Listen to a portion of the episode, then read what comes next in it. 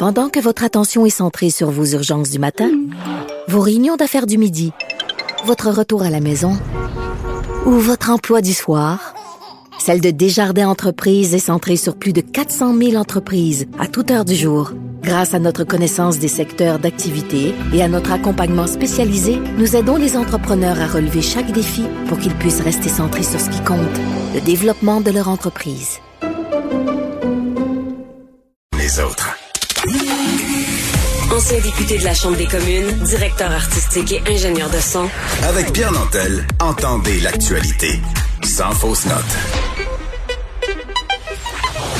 Vous écoutez Pierre Nantel, Cube Radio. Dans l'arène politique, avec Rémi Nadeau. On va rejoindre notre collègue Rémi Nadeau à Québec. Bonjour Rémi. Salut Pierre. Alors l'Assemblée nationale a, a, fermé sa session vendredi, mais euh, c'est pas pour ça que le gouvernement Legault peut euh, dire que bon, c'est fini, on peut se reposer. Ils ont la confiance des Québécois, mais il y a beaucoup de défis devant eux. Oui, exact. Euh, ce sera euh, bientôt là, la période vraiment de, de vacances. Ils ne tombent pas automatiquement en vacances là, du jour au lendemain, euh, même après la, la, la, fin des travaux parlementaires. Il y a du travail encore, mais euh, au retour des vacances, il y a quand même des défis qui les attendent. au cours du week-end, j'ai publié un bulletin de, de fin de session des élus. Je voulais revenir rapidement, Pierre, sur euh, ceux qui ont connu vraiment une très bonne session, Christian Dubé, euh, qui a été le, champion de la session, je te dirais, avec l'opération vaccination qui s'est déroulée euh, de, de, de super Tellement bien, absolument. Exact. Et puis une transformation du réseau de la santé aussi qui s'est amorcée, qui se qui se poursuit. Simon Jolin Barrette a été très bon parce que euh, il y a eu le projet de loi qui a été adopté pour euh, la réforme de l'aide aux victimes d'actes criminels, le projet de loi sur la langue qui a été déposé et bien accueilli. Euh, Sonia Lebel fait partie de, ceux qui vont très très bien aussi au gouvernement. Bonne session dans le sens que les négociations du secteur public, elle est en train de régler étape par étape avec chacun des sous-sections, si tu veux, parce que pour la première fois, justement, c'était une négociation qui n'était pas tout d'un bloc. C'est un défi quand même important. je te aussi, Yann Lafrenière a quand même bien fait. Euh, moi, je pense que ses débuts sont prometteurs. Il a réglé le dossier chaud euh, du parc La Vérandrie, euh, fait adopter un projet de loi aussi pour donner plus d'informations aux parents d'enfants autochtones disparus.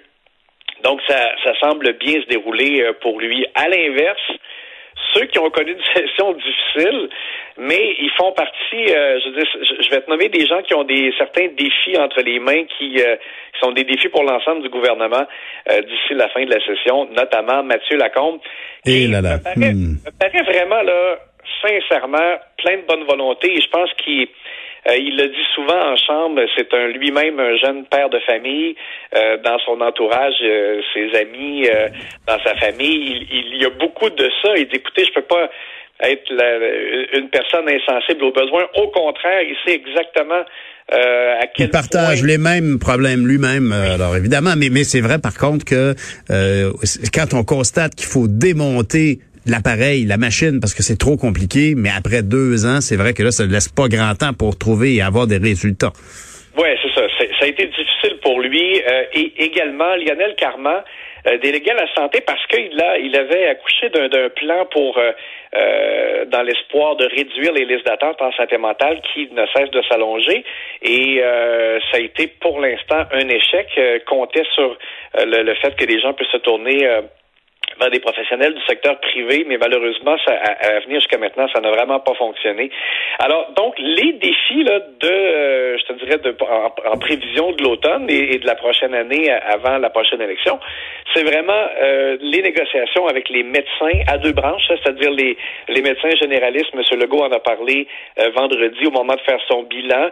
il a laissé planer la possibilité d'imposer des pénalités comme Dr Barrett voulait le faire dans la loi 20. Mm-hmm. Ça, si les médecins ne prennent pas suffisamment de, de, de, de, patients en charge, euh, puis ben, tu as, l'Institut de la pertinence pour ce qui est des médecins spécialistes qui devraient aussi livrer la marchandise parce que à date, on n'a pas été chercher beaucoup d'argent euh, dans l'enveloppe euh, des médecins alors que c'est un engagement de la CAC. La pénurie de main-d'œuvre, ça fait très mal et on voit qu'il y a des discussions qui se corsent un peu avec le patronat.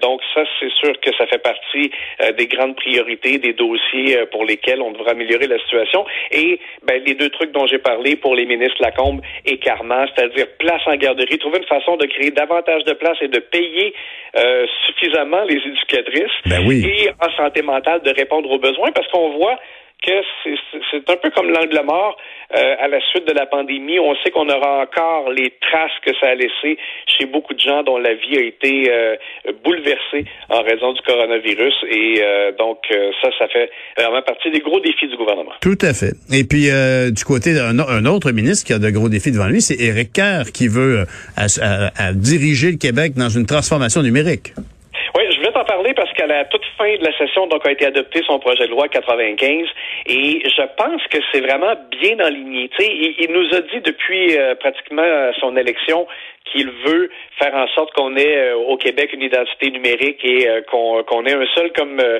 document numérique qui nous permette d'avoir accès à l'ensemble de nos données, de faire affaire avec le gouvernement.